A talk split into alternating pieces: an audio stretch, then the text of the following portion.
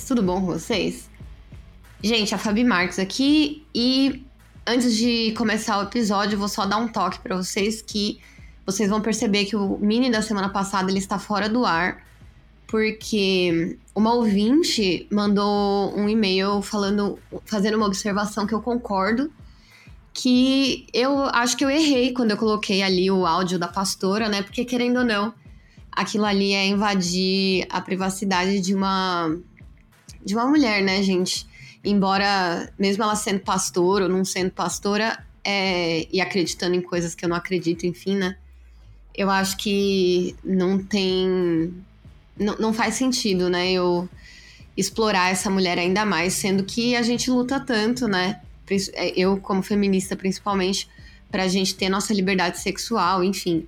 É... Enfim, errei. É... O episódio vai ficar fora do ar por um. até a gente reeditar ele. E aí. É... Depois ele volta, tá?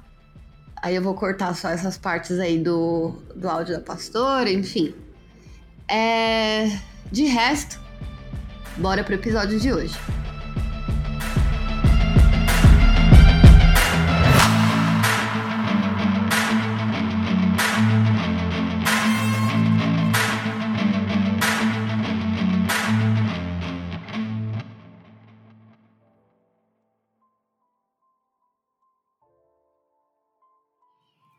Gente, não reparem aqui se vocês ouvirem umas marteladas de fundo. É porque o vizinho deve estar tá reformando pelo visto o prédio inteiro, né? Porque não para essa martelação do inferno. Mas é, o caso de hoje é um caso de serial killer, é, crime, né? Então não é medinhos, não é não é creepypasta, então tem um tom um pouco mais sério, né? Bom, Gente, vocês acreditam que meu cachorro abriu a porta sozinho? Peraí. Ramona.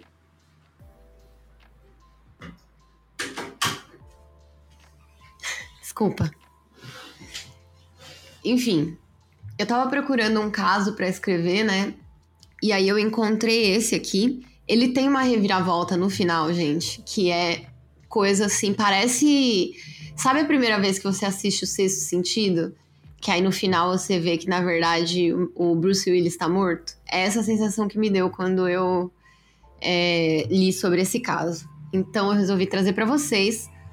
Bora de episódio.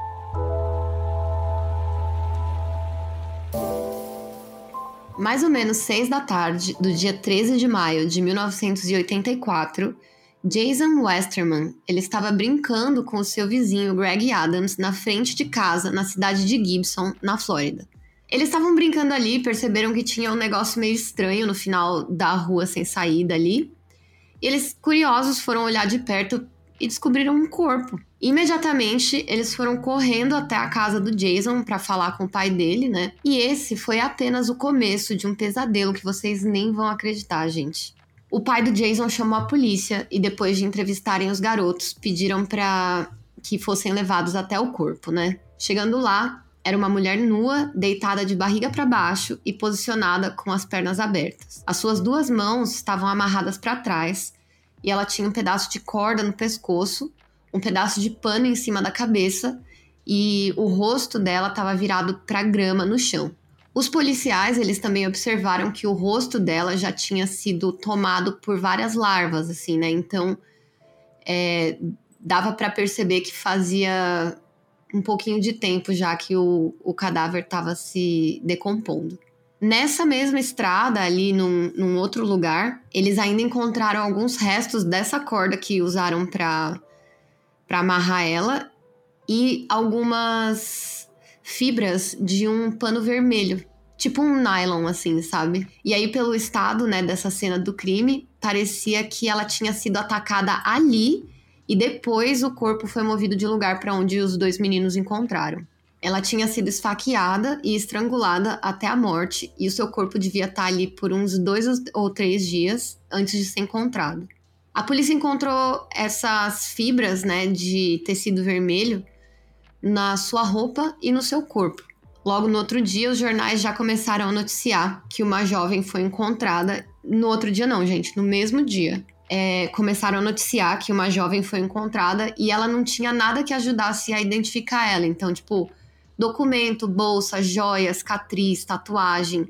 E aí, imediatamente, várias pessoas começaram a ligar para a polícia, dando nomes de garotas desaparecidas na região para tentar ajudar, né? Então, depois que eles avisaram na, na televisão, né? Aí várias pessoas começaram a ligar, mas estava muito difícil de achar, até que no dia 16 de maio, um cara chamado Robert Howard, ele ligou para a delegacia e disse que a amiga dele estava desaparecida há uns três dias.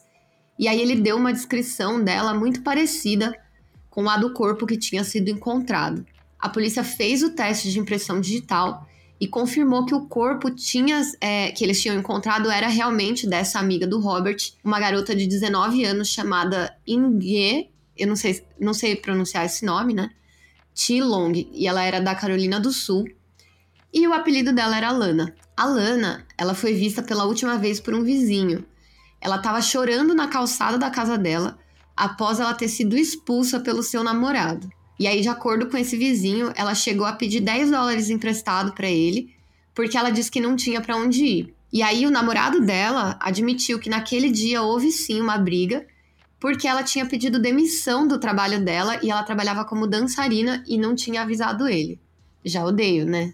Como diria a Deia do Noiviabilize, né? A gente já odeia, né, esse cara.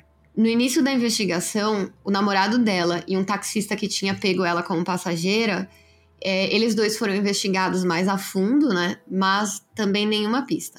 Tinham pouquíssimas evidências desse crime e era realmente frustrante, né? A polícia pensou que esse era um caso isolado, mas a verdade era muito mais sombria do que qualquer pessoa pudesse imaginar. Duas semanas depois que encontraram a Lana, a polícia foi chamada para investigar uma outra cena de crime. Louis Anthony Jordan, ele estava fazendo uma caminhada por um bosque na manhã do dia 27 quando ele tropeçou em algo estranho. E ao verificar, ele percebeu que se tratava do corpo nu de uma mulher, também com o rosto virado para o chão, é, várias características parecidas com o corpo da Lana, né? E inicialmente ele achou que ela estava passando mal e precisasse de alguma ajuda, mas quando ele chegou perto, ele viu que ela já estava morta. E aí imediatamente ele correu para casa, chamou a polícia, né? Vamos lembrar que aí em 84 as pessoas não andavam com celular, né? E ele ainda disse que ele tinha feito esse mesmo caminho dois dias antes ali do bosque, que era meio que um rolê que ele, ele ia correr todo dia, assim, mas não tinha nada de estranho por lá. Então o corpo teria sido colocado ali nesse curto período, né? Bom, essa cena do crime tinha várias, tinha várias semelhanças com a cena onde encontraram a Lana. A vítima também estava com as mãos amarradas para trás ela estava com uma corda no pescoço muito parecida com a que encontraram no primeiro corpo e uma camiseta verde estava amarrada no rosto dela, meio que para vendar ela assim, para ela não conseguir ver nada. E tinham vários cortes em volta da garganta e da cabeça. Ela parecia ser uma jovem adulta.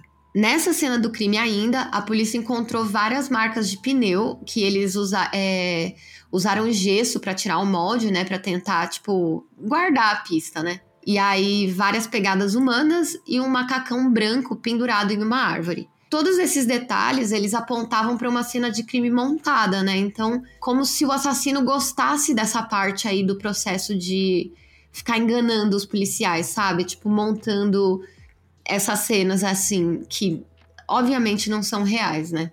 A mulher, ela tinha sido acertada na cabeça cinco vezes com algum objeto bem pesado o que causou um grande trauma, né? Mas também um hematoma muito severo no cérebro dela. Só que foram os cortes no peito e na garganta que tiraram a sua vida. E aí outra investigação se inicia, né, que começou com centenas de entrevistas tentando determinar se alguém podia reconhecer a vítima a partir de um retrato. E depois de muitas tentativas, finalmente, uma mulher de vinte e poucos anos reconheceu a foto como sendo Michelle Denise Sims, e logo a polícia já confirmou que essa era realmente a identidade daquele corpo encontrado. Nesse corpo também foram encontradas fibras de um tecido vermelho, de novo, um nylon muito parecido com aquele lá do primeiro, do primeiro corpo, né? E aí, depois de alguns testes, a polícia confirmou que era o mesmo, o mesmo tecido, né? A mesma cor, do, do mesmo lugar E aí, a partir daí, a polícia começou a perceber que provavelmente eles tinham ali um serial killer, né?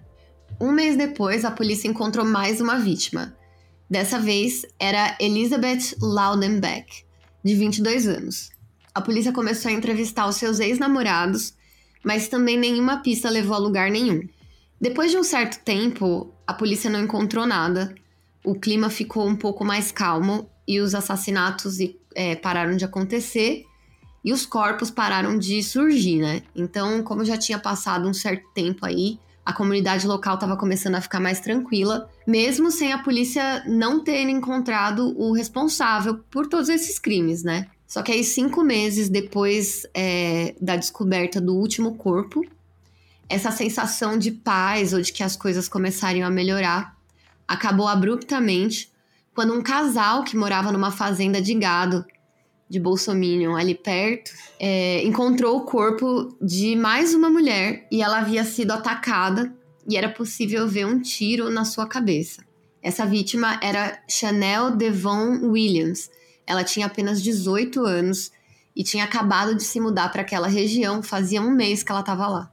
Uma semana depois, a polícia recebeu a ligação de um homem que estava fazendo uma caminhada pela floresta e viu outro corpo, e dessa vez era uma mulher amarrada numa árvore. Essa mulher era Karen Jeans Friend, de 28 anos. Ela tinha sido estrangulada e violentada sexualmente. É, todas essas garotas, tá? Esses corpos também que foram aparecendo, eles foram todos violentados, tá, gente? Mais uma semana se passou e um morador, ele tava escavando o terreno da casa dele, assim, da, da propriedade dele, quando ele encontrou um outro corpo de mais uma jovem. E aí, algumas semanas depois, né, é, de, que encontraram esse corpo, as impressões digitais dela foram identificadas.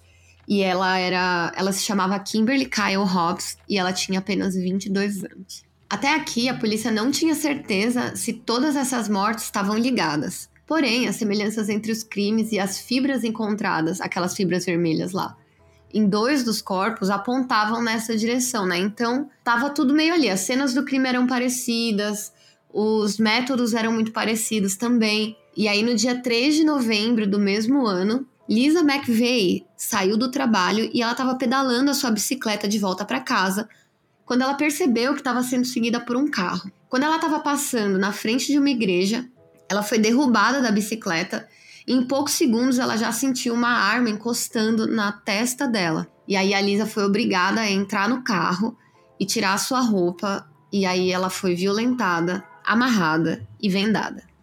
Uma coisa muito curiosa é que mais cedo, nesse mesmo dia, a Lisa, ela tinha decidido que ela ia tirar a sua própria vida e ela tinha até deixado um bilhete em casa para a família dela. Só que agora, depois que ela foi atacada, ela mudou completamente de ideia e ela jurou que sobreviveria e faria de tudo para pegar esse cara.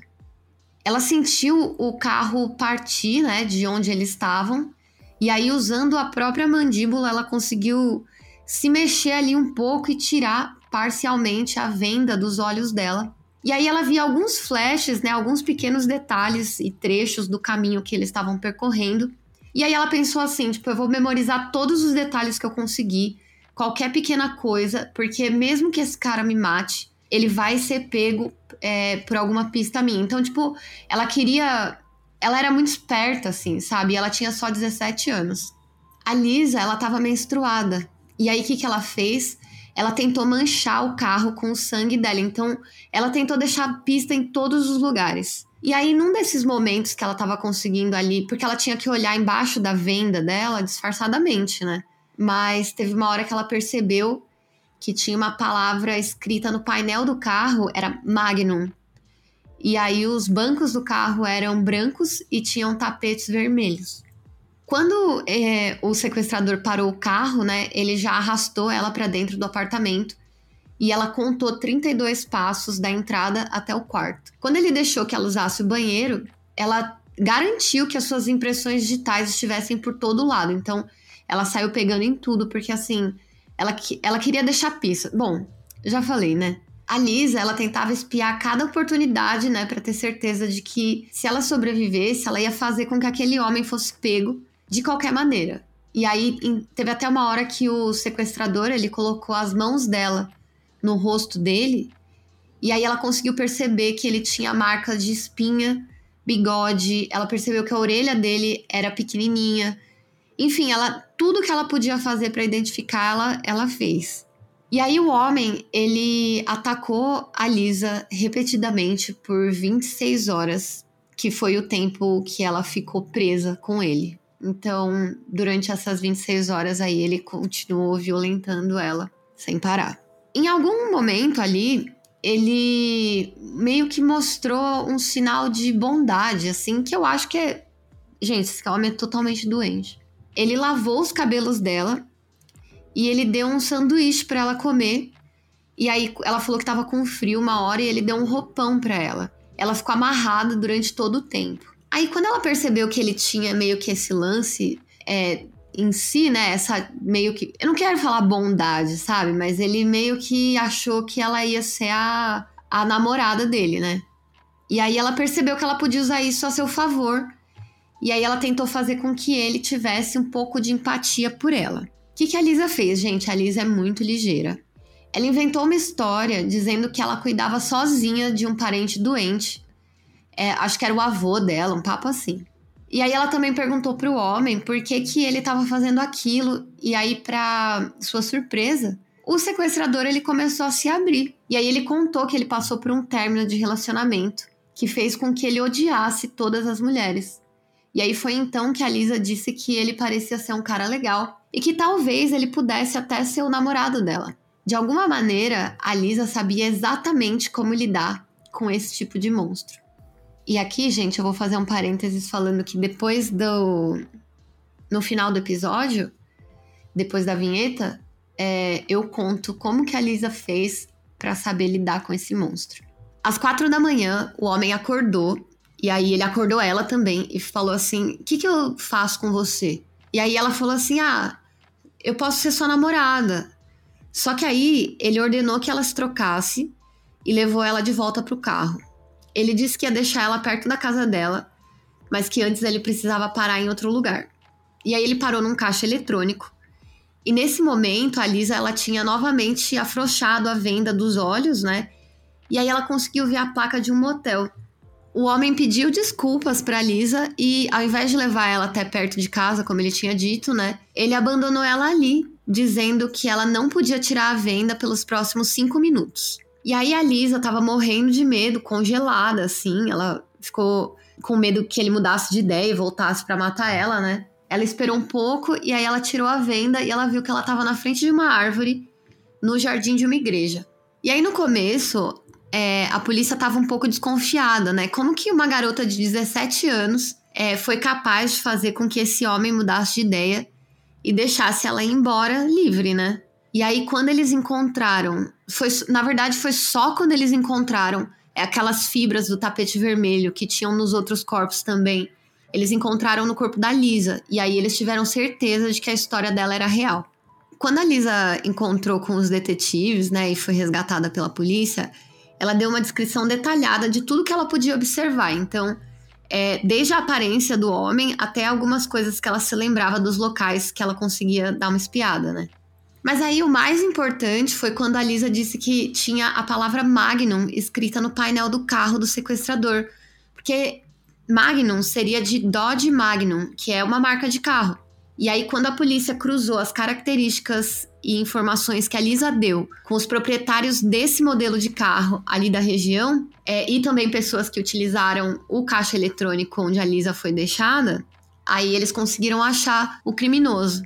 E além disso, uma semana antes de sequestrar a Lisa, ele tinha sido parado em uma blitz e disseram que o carro dele era muito parecido com um outro carro que tinha sido envolvido em um acidente naquela mesma noite. E aí o homem, ele até cooperou com a polícia e ele deixou que eles tirassem uma foto dele e do carro dele também, tipo aquelas fotinho Polaroid, sabe?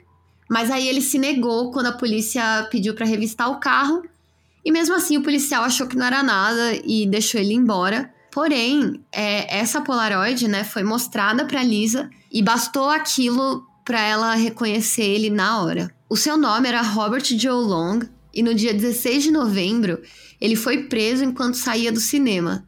O Robert ele já tinha sido preso alguns anos antes por agredir uma garota de 16 anos. Bom, a polícia prendeu ele, né, com todas essas pistas, enfim. E aí, no dia que ele foi preso, ele ainda confessou o assassinato de mais uma mulher que a polícia ainda não tinha encontrado o corpo. Ele também disse para a polícia exatamente onde encontrar é, o corpo de Vicky Marie Elliott.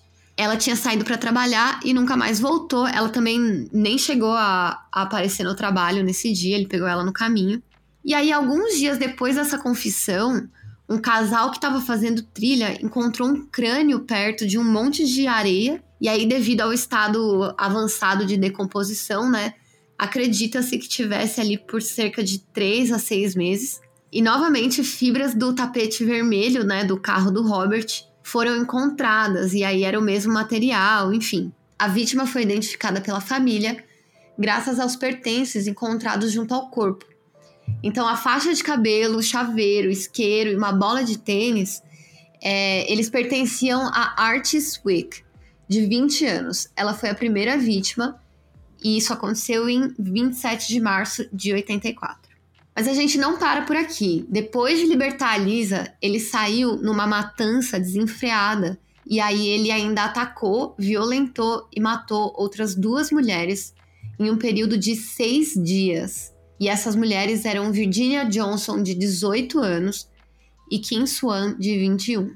O Robert ele passou por uma avaliação psicológica e foi diagnosticado com epilepsia do lobo frontal, transtorno bipolar, psicose maníaco-depressiva e personalidade antissocial severa. Robert Joseph Long nasceu em 14 de outubro de 53 em West Virginia os pais dele, Luella e Joey, eles se separaram quando o Robert ainda era uma criança. E aí ele passou a maior parte da sua infância morando só com a mãe dele na Flórida. E aí os primeiros anos do Robert, né, na escola principalmente, foram marcados por vários incidentes, né? Então ele foi reprovado na primeira série, ele apanhava dos é, garotos mais velhos, então ele sofria muito bullying.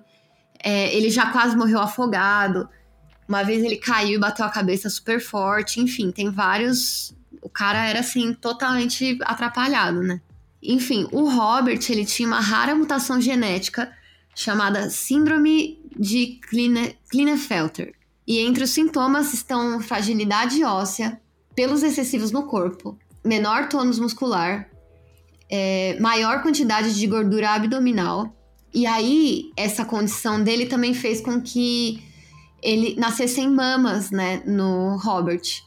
E aí ele removeu essas daí numa cirurgia. Quando ele tinha 19 anos, ele foi pro exército, mas aí ele foi dispensado aos 21 por causa de um grave acidente que aconteceu com ele. O Robert ele foi atropelado por um veículo enquanto ele estava andando de moto, e aí ele foi posteriormente hospitalizado por várias semanas. O Robert ele conheceu a sua futura esposa Cynthia aos 13 anos apenas, e eles se casaram em cerca de 74. Então, 10 anos um pouquinho antes desse rolê aqui, né? É, eles tiveram dois filhos, embora o Howard, o Howard, ó, o Robert não fosse muito presente. A Cynthia, ela afirmou mais tarde que o temperamento dele mudou muito depois desse acidente. E aí, principalmente com seus filhos, né? Ela falou que ele sempre foi meio pavio curto, mas tornou-se fisicamente abusivo. É, e ele mudou totalmente com todo mundo que vivia ali ao redor dele, né?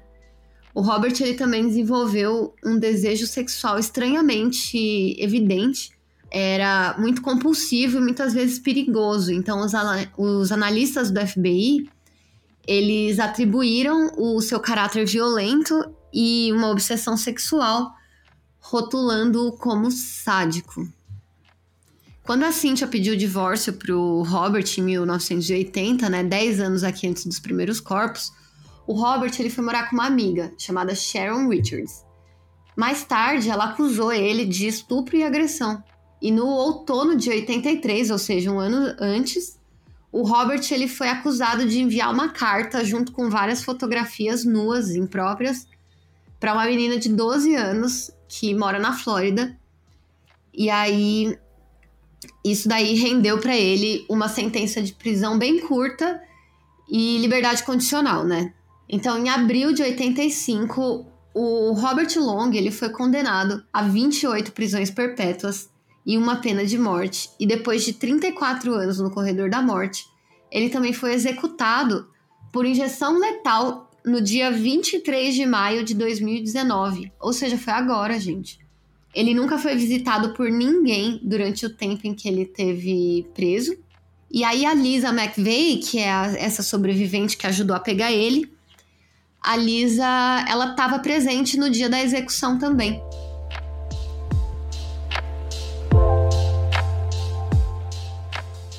E é isso, gente. Obrigada para quem ouviu. Eu sou a Fabi Marques e semana que vem eu volto. Beijo.